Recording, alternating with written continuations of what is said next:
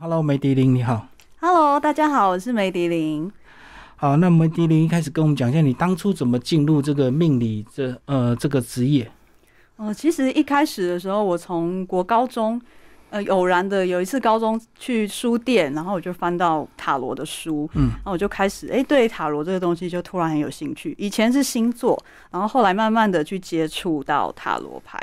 那我在大学毕业之后呢，我就直接去拜师了，因为以前读大学的时候，诶，可能还没有钱可以去学东西。那我后来呢，我就是在大学一毕业，我就去接触了塔罗牌，就直接拜师，然后一直到后面，我就发现，哎、对这个东西是蛮有兴趣的，然后后续就接触了。你觉得自学到什么程度就一定要去上课找老师？我知道很多人都是靠自学而已、啊。自学我其实也有过一段，就是大学的时候有看书然后也有加入社团。嗯嗯，可是我发现解牌会有瓶颈在，就是我不确定我解的方向是是不是对的。嗯，对，因为其实有一些人他自学，他或许他会直觉比较强，可是我后来发现塔罗牌是有分，就是有些人他是比较偏重直觉式的，有些人是偏重逻辑的。嗯，对，那我后来发现我是比较偏重逻辑的，就是根据排意还有对应的位置去推说到底是什么样的情况，就比较理性的去分析塔罗牌的结果，所以你讲直觉，它可能很精准，也有可能偏差很大。就是变成说那个人当当下的状态，如果是精神没那么好的时候，或是有一点分心的时候，或许直觉力会有一点偏误。对，但我不能百分之百说它是不准的。我懂，我懂。对对对。所以回归到理性的分析还是蛮重要，就对。对，就是特别是像工作类型的分析，嗯，对，如果是偏重在诶可能心理的状态、心灵的那种疗愈分析，其实这个直觉我是觉得倒是蛮不错的一个方式。那你觉得这个在解牌的过程，它跟你的学习过程是对，最重要的，还是跟你的人生个人的历练也是有关系？嗯，因为我会觉得说解塔罗牌是要经过不断的验证，嗯，就是当你在解的时候，你当下根据你的牌意去推演，可是你不知道说，哎、后面或许会发生什么事情，搞不好有超出你想象的，或是超出牌意的一个嗯解析。对，那但是呢，就是透过说，哎、可能客人他在回馈你说，哎、他之后又发生什么状况。那之后，你慢慢你就会慢慢去整理出，哎、这个牌有可能它会发生什么样的情形。我就一直要验证就对了。对对对，我前面其实都花了很长的时间在练习解牌。嗯嗯嗯。所以后面才诶、慢慢的，只要看到这个牌的组合，有可能就是会发生什么样的状况。所以等一下也是要一直追踪客人，了解到后续的结果，就对。嗯，因为客人他会自己会再回来的时候，他会跟你说，诶、他的状况怎么样？嗯嗯嗯。对对对，好，那其实塔罗只是你的工具之一，对不对？你接触的这个占卜的呃学派还很多。就是塔罗它比较偏重占卜嘛，因为其实我们有分三一命相谱，嗯对，那三就是风水类的、堪舆类的，一的话就是中医啊，命的话就是我们说的命盘，嗯哼就是我们说的八字啊、紫微啊，还有占星命盘。嗯哼，那命盘类呢，它其实看的时间是可以比较长的。对对，那相的话就是手相跟面相，嗯谱的话就是占卜。那占卜类它是有时间限制的，它通常是不能算太久的时间。所以我会在接触别的工具，是我觉得每个人的问题，他会有他比较适合的。适合的工具啊。对对对有些人他可能他的状况，他就是要看当下的状况。比如说，他可能想要知道对方的想法，或是嗯短期内的状态就他爱不爱我这样子，是不是？对，爱情啊，这个就是蛮常被问的，就是他到底对我有没有感觉，还是他有没有跟我想要走下去？嗯嗯。对，这应该是前前几名的问题。那后来又又又学习到什么？后来我学习到占星嘛，就是命盘西洋的占星。对对对对，那命盘类我就一开始学，因为可能还年轻。我记得我那时候学的时候，我都是班上最年轻的学生。嗯嗯对，那可是可能历练没有那么多的时候，哎、我可能只是会学说，哎、这个行星大概是会代表什么，然后可能会发生什么事情，可是你没有一个很深的体悟。嗯嗯，嗯，对，所以一开始我会偏向只是分析而已。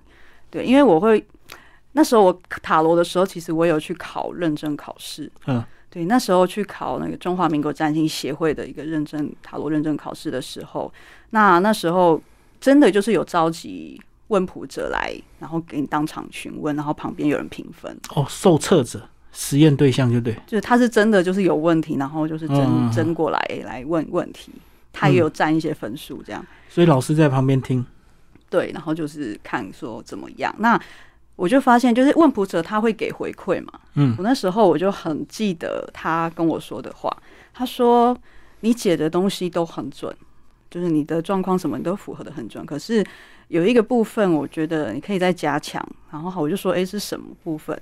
他就说是心理上面的分析。嗯，就是虽然你解的东西都是很到位的，可是你我当事者心理的状态，你有办法解得很触动他的心。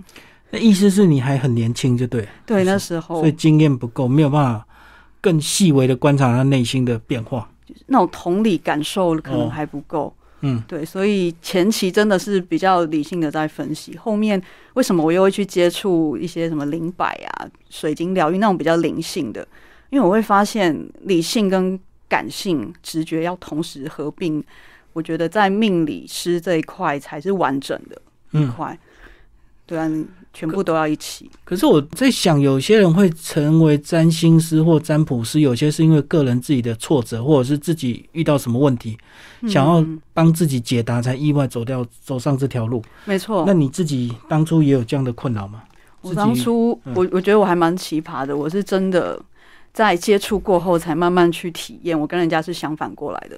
所以当初为什么我都是班上最年轻的，就是因为大部分的人真的是人生挫折以后，，对，通常都是接近三十岁嗯之后，他们才会想到，哎、我们要来，我要来了解自己。可是我是比较反过来的，我是对那些东西就是很好奇，像以前电视不是有《命运好好玩》那些，嗯嗯我就是很很好奇，很想知道他到底他的那个到底在讲什么，然后我就去学了紫微斗数。对我完全就是以兴趣出发之后，然后慢慢的去人生又遇到一些状况的时候，就直接去验证，然后我就去思考我的盘上面的东西。你要不要举自己的例子？你当初有遇到什么状况，来自自我验证这样？自我验证的。那时候我在，其实我人生的转捩点最大的是在我二十八岁的时候，嗯因为那一年的时候呢，我就是工作不太顺利，就是公司搬到高雄去，嗯然后我可能就失业，因为我不想要去高雄。嗯然后在同时的那那几个月，然后我男朋友又劈腿，嗯嗯对，然后我就经历了很多的状况，就是同时那那一年啊，就是觉得哎，诶怎么人生会这样？这么悲惨就对。对，怎么失业又会失又失恋，人生的挫折。那那时候盘上面，哎、有确实是有显示这样的状况，嗯，对。可是那时候在发生之前，我会想说，哎、可能就只是当参考，没有太大的感受。哦，你盘已经有看出来，只是你不认为会发生就对。就是我可能就是参考，以前都会觉得，哎、嗯那就是提醒自己的一个作用。对，那后来，哎、真的那一年真的发生事情，那时候就记得紫薇老师就说，哎、你们最近还好吗？因为那时候刚好学到流年。嗯对，他说：“哎、你们最近还好吗？”然后我说：“没有啊，我们很好啊。”然后结果就在讲完的一个礼拜后，就我就发现他劈腿了。嗯嗯嗯，对，然后我就是冲击很大，对我就觉得说，哎、那个人生的状况好像，哎、开始有一些体悟了。嗯，然后同时我发现一件事情，就是因为大部分的人遇到感情，是不是就是会沉溺在那个挫折当中，会很难出来？悲伤当中，对对，然后我发现一件事情是，我透过了命理，我可以从第三角度去看我自己的事情。所以你的意思是你会走出来很快，因为你知道就真的不适合这样子。对我可以从那个盘上面，就从第三人称、第三者的角度去看我的盘，说，哎、其实后面的状况你跟他一起，其实也是没有到很顺利，嗯，就是不管是个性特质还是运势上，对所以就会让你当机立断，就对，不会拖泥带水。对，就会比以前，因为以前我记得还没学那些命理类的东西的时候，感情呢都会拉比较久，嗯对，可能搞不好一两年都还没有完全走出来，嗯，就舍不得放不下。就是一般人说的纠、啊纠结，然后剪不断理还乱啊之类的。对，然后后来就是发现，哎、透过命盘，你就会知道，哎、你的个性其实你的考验在哪里，你就嗯立刻觉知到，哎、可能感情是你人生的一个考验。所以这样讲，如果你了解自己，是不是就会比较容易顺利，对不对？知道自己的个性，或者是适合什么样的人。对，但是这是第一步，嗯觉知我觉得是第一步。那再来就是你要有下定决心可以改变自己。嗯对，因为我都会接触很多客人嘛，那他们会来问，基本上也是想要已经了解自己的状况了嘛，嗯已经有觉知，已经第一步了。对，然后我都会鼓励他们说：“哎、你接下来你要怎么去面对这件事情？你是真的要下定决心改变自己吗？你真的要跳脱不好的状态吗？嗯。还是你只是知道了，然后你还是继续跟着宿命前进？可有些人不是只想来听他想要的答案，所以你就要应和他，给他想要的答案。基本上我是不太会啦，就是我会换一个很婉转的方式，让他知道说你要对你的人生负责的。嗯，，对，像我的，我觉得我的角色是偏向于引导。嗯，对啊，因为你命理师他不可能帮别人决定人生，对，那我都会跟他说：“哎、你选择这个，你可能会遇到什么状况？然后你嗯选择 A 是什么？你选择 B 是什么？那如果说他真的还是执迷不悟，那他可能有可能是需要去体会过后，搞不好才会懂我在讲什么。嗯，对，因为确实也是也是有一些客人，他是我跟他说的这个状况，他还是硬要去尝试的，也有，嗯嗯然后他才会说：“老师，你说的是对的。就是去撞墙。”有些人他就是必须得撞一下墙，对你刚刚讲觉知在，就是要有决心嘛。没错，嗯，觉知在还是决心。嗯，所以说有些客人他真的就是他就是要去试，然后我就说好，没关系，那你去试，那你就会诶，可能你搞不好你就会明白很多事情。嗯，对，因为说不定这也是一种业力。所以你这样讲，你自己也从这个自己的经验去验证说，占星不管是占星或命理或各式各样的一个占卜工具，都有它的一个参考价值，就对。没错，因为以前呢、我还没有在经历那么多事情之前，我不会觉得我会自己出来做或怎么样。嗯但是那时候星盘上面已经有象征说，哎、我会自己出来做。可是我当时年轻的我会觉得，怎么可能？对啊，因为我觉得他能够做到职业的，真的有点一定的门槛跟难度。那一般人都是当兴趣嘛。对，一般人都当我，包括我一开始也是没有想太多。对，然后后来就发现，哎、慢慢的探索的过程当中，哎、这这一套东西就是命理类的东西，哎、真的是可以帮助人了解很多的东西，甚至是可以跨越一些障碍的。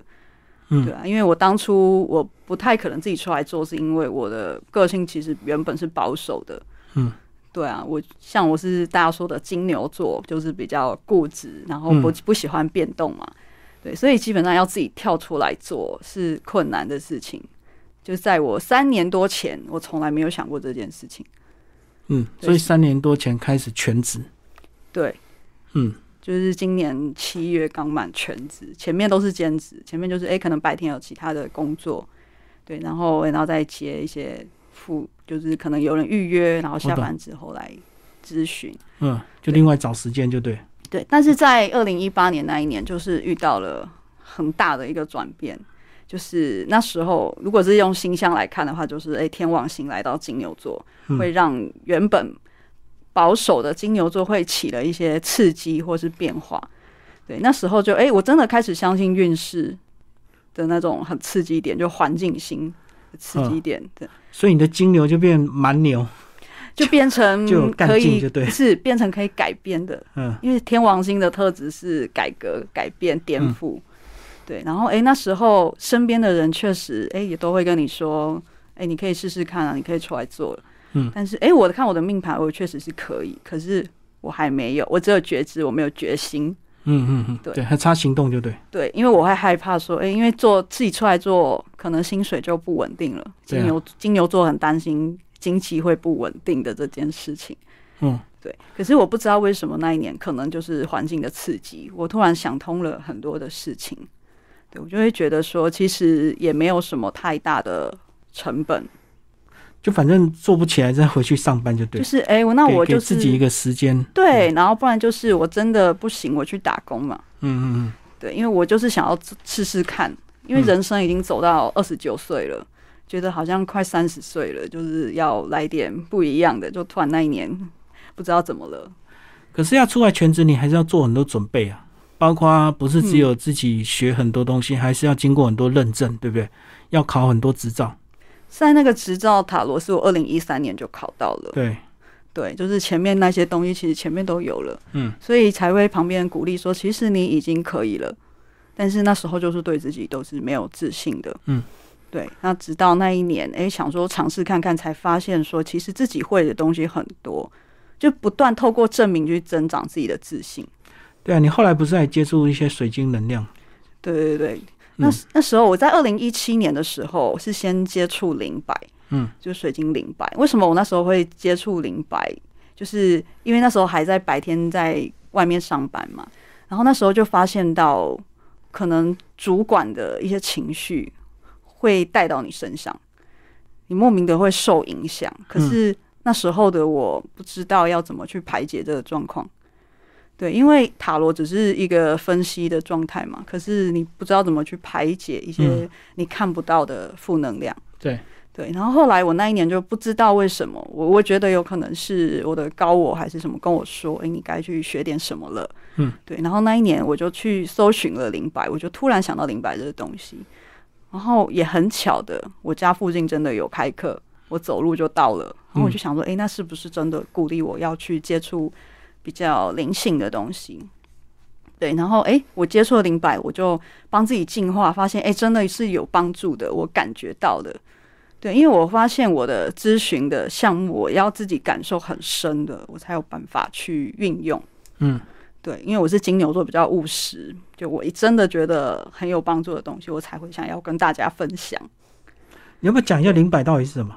灵摆哦，它是一个算是能量的一个探测，嗯嗯，然后它也可以净化你的气场。对，因为它它其实是一个呃，算是有一个图表。然后零摆看去指哪一个东西？摆动的摆，对不对？对对，零摆，嗯，对，它有分很多啦，也有分水晶的材质，然后也有比较铜铜类的那一些，其实它材质很多，主要是说它下面是一个比较尖端的，嗯，可以指向的部分。所以学会之后还是可以应用在这个学员身上，就对。对，就是咨询，因为有客人他可能是最近。的状态来自于说，哎，可能他周围的人可能给他不好的言语，就是骂他，被霸凌，就对？或是说他周围的氛围，有时候不是说直接对着你，你就会被影响，嗯，而是可能你走在路上，旁边的情侣吵架来的那个 负能量也会，负能量就对，对对对就是你还有看新闻啊，看新闻你就会看到很多负负面的凶杀案什么，对，还有酸民，就是网络上一些言语，就是你看了很不舒服的。对，我才跟我的那个听众直播听众讲说，你们不要没事去看那些负面的言论，其实是也是会间接伤害到你们的能量状态。嗯，对对对，所以真的就是周围的负能量是无所不在。但是有些人他说或许不用透过灵摆，对他也可以就是可能去哪里走走啊，或是多接触大自然，或是冥想。嗯嗯，其实都是可以排解的，只是不是每个人都可以顺利的，就是直接排。就每个人都有他适合的方式，对对对，嗯，像有些人是睡个觉就可以 甩掉负能量，对，有些人他可能遇到不愉快的事情，他可能马上就忘记了，嗯，可有些人他会耿耿于怀，而且还会记好多年，嗯，对，那他那个负能量可能就会特别多，对，或者是说其他跟其他人的连接，因为还有什么以太负能量管啊，跟其他人的，嗯。不好的东西连接，所以意思是你可以帮他们找出方法，帮他们把它排除掉这些负能量。对，就是可能他们有一些生活的压力什么的，也可以透过水晶疗愈来把它排除负能量。嗯嗯，对，或者是说他们想要知道他们的状况，也可以抽个牌卡看看，说他们最近调整的方向应该是怎么样的。好，那二零一八年创业到现在三年多，那嗯。最重要的，去年跟今年的疫情，这种应该都没有关系吧？因为我知道现在线上的咨询或视讯的咨询其实是蛮方便的。对，主要就是变成只是差在实体会减少，但其实线上是没有什么区分的。嗯，对，而且特别是说，哎，可能我有在经营直播那一些，我还是有跟就是观众有一些互动。嗯，对，还是有一些可能了了解可以交流的方式。对对对对。好，那接下来我们来讲，你这几年大概被问到最多的问题大概是哪一些？第一个的话，应该就是偏向感情类的，感情类可能是说，哎，对方的想法是怎么样，或是说，呃，他我我跟他未来有没有什么发展啊？嗯对，有有没有可能进一步有没有结婚啊，或是进一步在一起啊？对，或者是说没有对象的人，他想问桃花运，对，嗯这个是比较前面的问题。对，那再来就是第二种类型，就是工作。对，对，工作可能你的现在的工作适不适合，嗯嗯，或者是说你可能有好几个工作要选择，你不知道要选哪一个。嗯，对，因为很多人不知道塔罗可以什么三选一啊、二择一啊，啊，这样子，可以就是嗯你有具体的选项，然后去抽牌说你比较短期内适合怎么样的。嗯，对，而且就是真的会验证说，哎、到底这工作大概会发生什么状况。对，因为像我就有客人，哎、他就是来问工作嘛，那他就哎、可能有两家要选，但是他虽然算出来好像没那么适合，他还是去了，然后后面他就会跟我讲他发生什么事。嗯，对对对，可你刚刚讲，其实你们不太会给客人做决定，那大部分就是要引导他，让他自己去找到解决的方法，对不对？我们只能跟他说，哎、你做这个决定你会发生什么事。嗯，对，除非说这个状况真的是很明显，就是很不好，对，就会说，哎、你可能真的不建议你这样，嗯，对，不然通常一般的状态下就会，哎、你可以选择，对，因为通常分析完好坏，大家通常都会直觉的想要找好的嘛，对啊，对啊。对对对，可是以这个问题，爱情跟工作好像也没有绝对，对不对？就是绝对的好或绝对的不好，好像最后你帮他解析完彼此双方之后，只能让他自己去决定啊。嗯、通常呢，我在就是占卜之前，我都会做一个步骤，就是理清问题，还有了解需求。嗯嗯，所以你说你譬如说好了，你觉得感情哎、可能就是要结婚，可能就是要稳定？这个为前提就对，但是并不是每个人都是这样想的。没错。有些人不想结婚啊。有些上次我曾经像我今年遇到一个很特别的 case，就是那个女生她来问感情，她有一个交往的对象，嗯，然后她就她就抽嘛，就我们来抽，哎、对方对他的想法怎么样？然后他就抽出来，哎、对方其实还蛮爱他的，而且好像对他还算不错，是真心的。可是他居然露出了不开心的表情。他说 他想分手就对，：“他说我要找渣男。”嗯他就很明白说我要找渣男。他说他不要那种就是很安定，他只是想要玩，他没有定下来。嗯而且他认识这个对象是在夜店认识的，嗯，我懂。所以他可是他就是居然找到了认真，所以男生太爱他，他会困扰就对，对反而会不要对方太认真。没错。嗯。所以说一定要先了解对方的需求，因为你算出来，哎、你觉得哎、这个很好，结果对方觉得不好。他，不一定要这个。对对对，所以我都会譬如说，不管是工作，工作有的人他可能在意的是升迁，嗯。有的是在意薪水就好了，有的是两个都要，嗯，对，甚至是哎、可能还要在其他的东西，所以这都要确认清楚，而不是你直接抽牌抽出来，诶、都是好牌，然后你跟他说，诶、这个是好的，嗯。这个是不好的，对我都不会这样子二分法，我都会先问他说你要什么，是，对对对，然后再决定要讲多少嘛。嗯，就讲给他听说，诶、那你如果在意钱的话，诶、这个状态下，诶、其实是可行的，或是不可行的，嗯，对对对，我会偏向是这样互动。那如果真的遇到很不好的状况，你会保留或保守的讲吗？我会根据客户的个性跟他说，因为有些人可以听，有些人对受不了打击，是吧？对，有些人可能比较玻璃心，所以命理师还有一个重点就是说，你要在短时间内跟客人聊一聊，你就要知道他可以接受到什么程度。嗯对，可能因为你跟他接触的时间不会很长嘛，通常可能一小时以内，甚至有些搞不好十五分钟内。嗯，所以通常你跟他聊聊聊，你就要不断的去探索他的尺度，他到底可以接受到什么程度。对就这样讲，全部都是要靠经验的，要大量的去咨询、累积经验。对对对对。嗯所以说，基本上可能有些人他来看，他可能看星盘，当然我们就可以知道他的个性。可是大部分都是只是塔罗，嗯塔罗就变成，哎、你要透过讲话，然后去知道说，哎、他的个性大概是怎么样，他大概接受到什么样子，嗯，或是他问问题的方式什么，其实那都是观察。因为有些人他问问题的时候，你就会发现他根本就不知道他自己要什么。他的问题就有问题。对，对，因为有一些我有一些客户，他可能去找其他占卜师的时候，他说他以前他跟我分享去算，就直接说我要问什么，然后对方就直接帮他算了，就是没有经过厘清问题的这一个步骤，那你算出来的答案你就不知道说到底要的是什么。哦，我懂。如果说没有透过之前的了解需求或知道他的一个问题，你算出来可能只是简单的答案，可是并不一定适合他，对不对？对，就是有些人他可能只是要一个结果而已，嗯，可是结果是可以改变的啊、对对，因为塔罗，我觉得塔罗的好处就它是比较弹性的，你可能选 A 或是 B，或是说你调整了什么地方，你的未来就有可能会改变。嗯，所以算塔罗，我觉得如果只看结果太可惜了。我懂。对，就像诶、你可能算考试好了啊，我就只是要单纯看我会不会考上。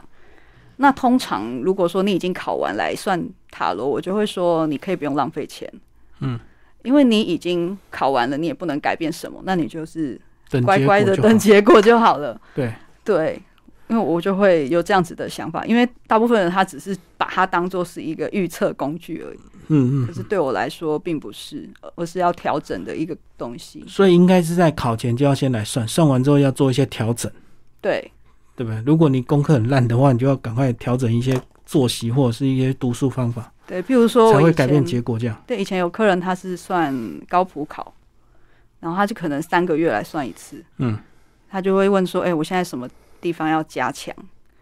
譬如说，哎、抽出来是什么正义牌，那你的法律条文可能还没读熟嗯，之类的，就是有一种追踪自己状态的感觉。嗯，对，就不是预测。所以你这样来看这么多年这么多人的一个状况，是不是蛮多问题都是自己本身的问题，是蛮大的，对？大部分的自己的问题比较多，但是少部分是真的运势不好。对，可能被环境或被别人所害，可是我我觉得有时候真的是人真的自己的问题自己不自觉嘛，对，嗯。那我都会跟他们讲啊，抽牌的时候我都会说，哎、比较偏向你自己的状况，还是说真的是环境不好？运对啊，那这样来咨询的客人也要听得进去真话啊，因为如果自己不改变，然后一直抱怨工作不好，那搞不好就是他真的自己工作态度可能太散漫，或者是工作效能太差，嗯才会工作一直不顺嘛。对。那怎么让客人听真话？怎么让客人听真话？因为基本上来问的人，他一定常常来问，他就是喜欢我的风格。嗯，嗯因为其实客户会找塔罗师，适合他的，对，像我有客人，他是同时常常会找不同的塔罗师，就是可能今天我想到要处听啊。没有，他今天他想要疗愈的，他就去找哦可能讲话会安慰他的占卜师。然后今天他想像我这样听真话分析，他就会来找我。嗯，啊哦，我懂。对对对，所以他可以有不同风格的。我以为他是一个问题，找好几个塔罗算，然后来听，他决定要听谁的这样。也有那样子的客人，嗯，对，所以可答案一定都不一样啊，每个人都会有他的解析解牌方式嘛。有有有一些客人他是这样子的，他会找好几个，然后去看说大部分的答案是偏送哪一个。哦，嗯，对他想要求证，他想要就是类似统计学吧，嗯对，就是看说，哎、这个答案比较多的，可能比较是这个方向。嗯，对，也是可以啦。但是其实塔罗是不建议你短时间内一直算一样的问题，嗯，对，会失有点失准，然后又浪费钱。浪费钱他应该不在意，不然他就不会。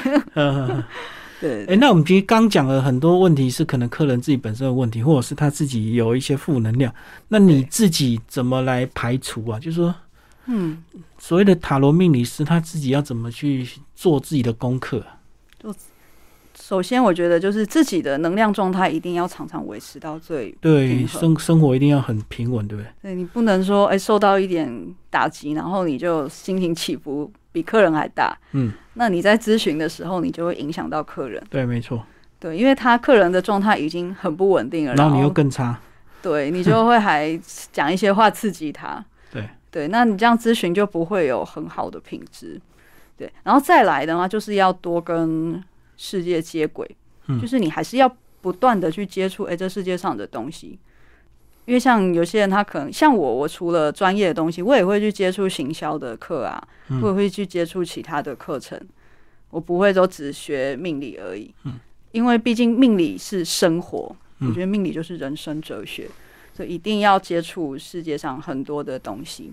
嗯，这样子你在就是帮人家咨询的时候，你才能就是透过更客观的角度去分析他们的事情，嗯，甚至可以给他们更好的方向。对，因为像我以前的工作，白天工作是行销小编嘛，嗯，所以哎，刚好有客人他们就是有那样子的问题，我也可以顺便分享啊。是对对对，所以命理不会只是局限在就是问运势而已。不是只有在专业上，还有很多要搭配。对对对，所以才会有很多风格的命理师。所以这样讲，其实身体健康也很重要。身体如果不健康，你注意力不集中，或者是你今天精神不好，你可能你的算出来的很多结果都会失真哦。应该说你在解析上，你就没有办法很客观的去看。嗯，对，因为状态好不好，其实因为占卜其实都是只要专心是会准的，因为占卜的原理是在于宇宙的能量聚聚集起来。对对对，嗯那个讯息，所以它比较不是个人，个人比较会偏重解读的部分。嗯，因为像我也会跟我的学生讲，因为我教塔罗嘛，然后学生就会说：“哎、我抽出来到底，我我抽的跟老师抽的会不会不一样？”嗯我说不会不一样，也会准，只是你会不会解读而已。那我懂。嗯对对对，所以只要专心的话，其实都会准。嗯，对，那他就会抽给我，然后他就说：“老师，我怎样怎样。”我就说：“不会啊，你这个牌这样解读就 OK 啦。”嗯，对他，当他知道说，哎、学习解读的方向之后，才会发现没有什么说自己抽不会准。嗯，对好，最后讲一下你到底还有什么可以咨询？除了我们刚刚聊，有的人会问感情、问工作，还有什么可以找你服务的？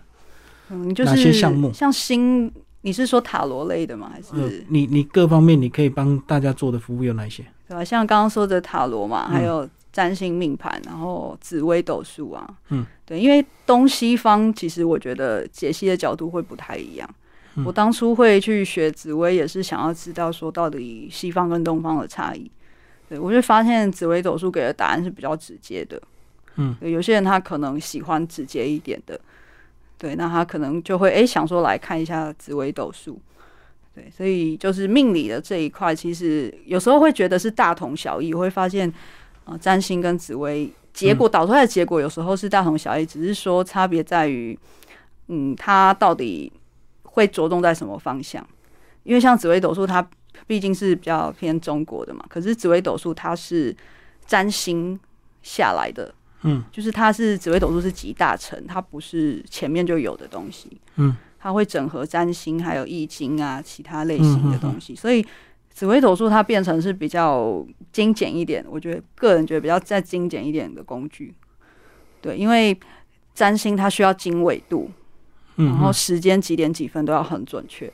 可是紫微斗数它是看时辰，有没有午时啊、子时有没有？它就是两个小时。所以它比较大范围。对，我会觉得比较大范围，但是也不是说它不准，只是可能有时候细节上来说，搞不好占星也会看到不一样的东西。嗯嗯嗯，一个比较微观一点，一个比较大方向直接一点。对，嗯对我来说是这样子的。嗯，对。然后再来就是像水晶疗愈这一块的话，因为灵摆它是也是可以占卜问问题的。嗯，对，所以它不是只有进化。对，那它问问题，它就变成是像数字一样，就是问说程度怎么样，就嗯问问题的方式就不一样了。因为塔罗它是画面。嗯嗯，对，就是大家一看画面就会懂，可是有些人他看画面他觉得不够具体，所以他就会问灵摆占卜，就是诶，他喜欢我的程度是多少？对，就是变成数字化之后就可以比较。就比较精准，就对。对，所以有时候大家觉得诶，命理是很很虚幻的东西，其实我觉得不会啊。如果用理性的方式讨论也是可以的。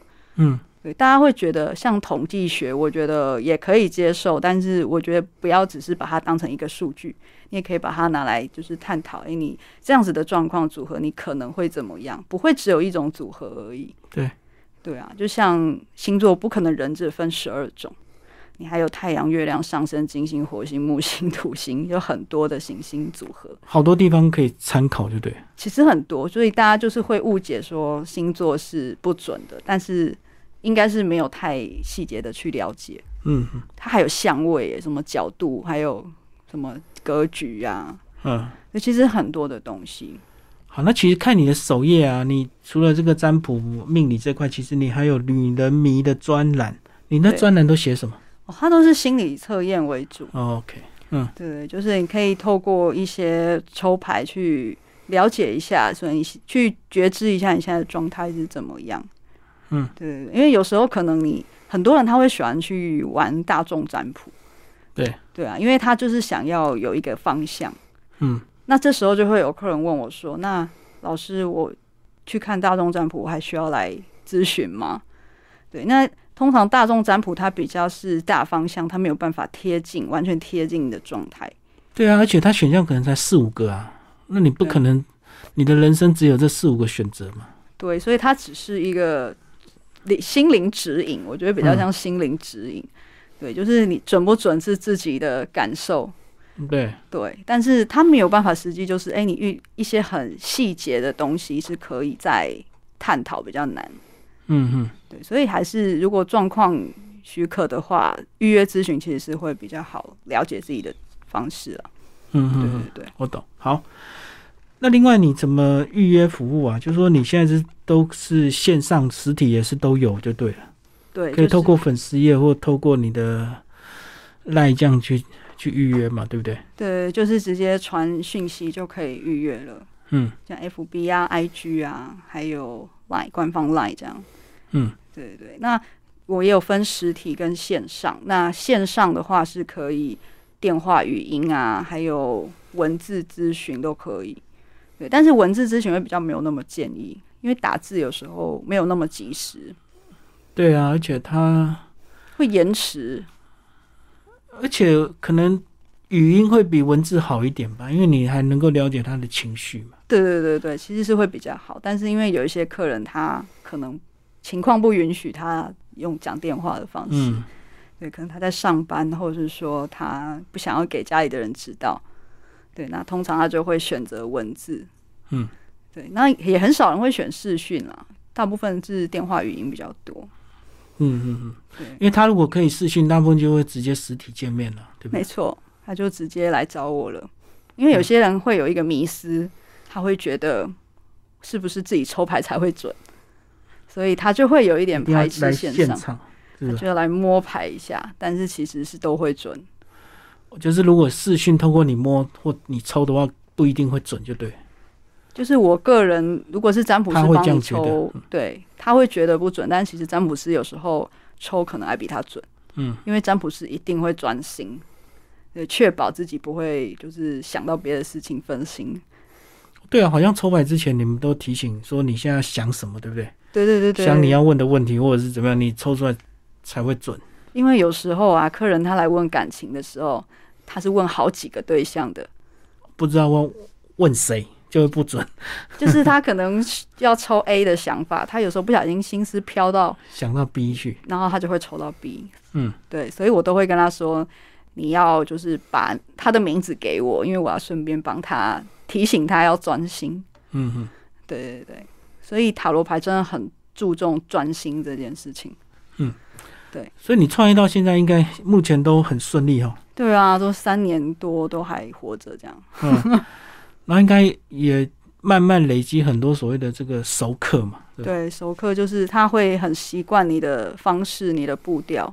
嗯，对，因为其实就是你平常工作跟私底下的状态是会不一样的。因为有些客户久了，他就变熟客，他就有点像朋友。对，你就会慢慢发现说，诶，在我在职业的时候，跟我私底下是不一样的。嗯，对，甚至是说，诶，已经很熟了，讲话方式也不一定是那么职业式的，我懂。对啊，因为你私底下跟工作的个性一定会有一点落差。我懂。职业起来还是那种态度跟精神就不一样，对不对？对对，就是严谨的部分还是会存在。嗯，就讲一下你未来有计划什么样的一个学习或进修吗？嗯，我像我下个月会再去修奇门遁甲。嗯对，因为我之前有接触奇门遁甲，就是哎，刚好身边有人有在学，然后我就请他帮我弄布局，嗯，然后就诶，还真的蛮有效的。哦做什么样的布局？就是可能在什么方位摆什么，然后哦要用什么东西，就自己可能在抓一个时间点，譬如说几凌晨几点到几点，在自己家里吗？对，在自己家里，他就会找一个方位，对，嗯，然后就是摆放，然后诶，发现还真的蛮有效的，而且你会发现在我的咨询项目里面还没有风水这一块，所以以后也是你可能要要研究的。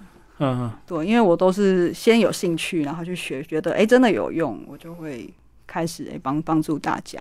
所以这样对你来讲，应该越学习越容易，对不对？因为彼此都会融会贯通嘛，对，我会发现一开始学越快。一开始学塔罗的时候会花很多时间，是因为它是第一个，然后还有占星命盘也是。后来学紫薇发现，哎、两个可以融合，所以嗯就是那个时间当然就会越来越短。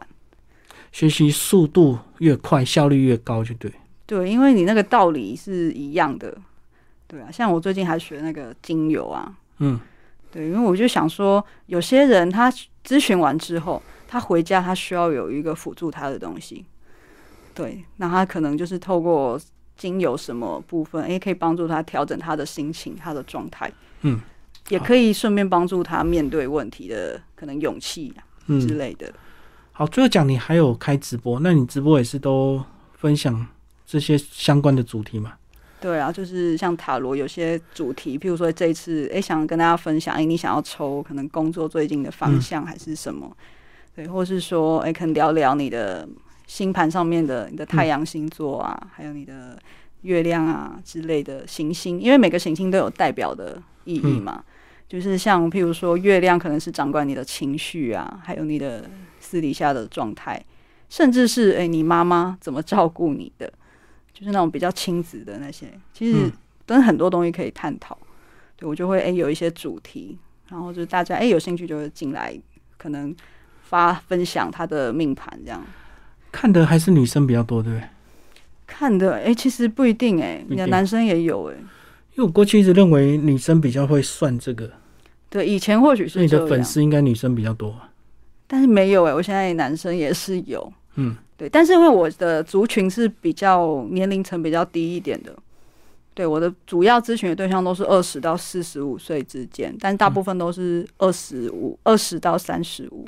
就刚好他人生迷惘的这个阶段，刚出社会，然后工作也不稳定，感情也不稳定，收入也不稳定，会比较想要问这些问题。对，而且二十岁也还没毕业啊，对，然后就开始想人生的问题，然后我就会觉得，以前我们好像没有想那么多，就以前在大学的时候好像不会想到这么远，但是现在的小朋友好像觉知的比较快，就环境让他们焦虑吧，嗯，就会有一些变化、一些刺激，所以他们就会更急迫的想要知道自己的方向跟未来。对，然后就会诶咨询到现在已经有西元两千年之后，你就会觉得哦，年纪好像有了。嗯，才二十出头，他就想要问问题。对，以前都觉得，哎、就是读书、读书、读书。以前是这样子，因为我以前家里面算管的比较严，然后就是，哎、叫你读书，嗯，就是包含我学这些东西。一开始我妈妈是不知道的，你怕被他骂是不是？是他可能，我可能觉得他应该会认为这个不是什么什么正正直做的嗯那些事情。可是后来我，哎、我学成之后，他才哎、觉得，哎、好像真的是可以。因为我曾经有用灵摆帮助我妈妈，嗯哼，就我刚学完的时候，然后我妈妈好像那一阵子就是状态不太 OK，就让摆脱一些负能量。就是她觉得房间的能量不是很好，就是哦。好像有什么东西还是，嗯，然后我就去，我就跟她说，哎、我最近学的灵摆，然后想要试试看，嗯，结果就哎、解决她的问题，是，对，她就觉得哎、好像真的是有帮助的，所以他现在也是蛮就是支持我做这个，而且还会找我问塔罗。嗯好，好。你最后对这些来算的这个，不管是客户、朋友或者是粉丝，有没有什么样的一个建议？因为你刚刚讲到，其实最重要先觉知嘛。对，觉得那如果没有觉知之前，其实算再多，是不是效果也很有限？因为你讲了，他也不一定要听啊。嗯哼，应该是说他肯来问，其实就已经是第一步。已经第一步了，因为嗯。不是所有人都会来问嘛。哦，有些人不懂得求救，会惊，对对对所以心里就会出出问题。对，那他基本上他来咨询，他已经是跨出了第一步，嗯嗯，对，所以已经有了基本的觉知，对，然后再来就是，哎、有觉知之后，那他能不能在意识到之后，他能够开始调整，即便那个调整的过程是非常缓慢的，也没关系。对对对，真的要很长时间改变。对，因为有些东西不是说改就改，已经是好累积好久了。就像嗯可能感情的部分，他可能前面就累累积了很多挫折，嗯，对，那他也突然要转换他的模式是不容易的。对，对啊，然后我都会分享我的故事给他听啊。嗯，就是我过去感情的一些挫折。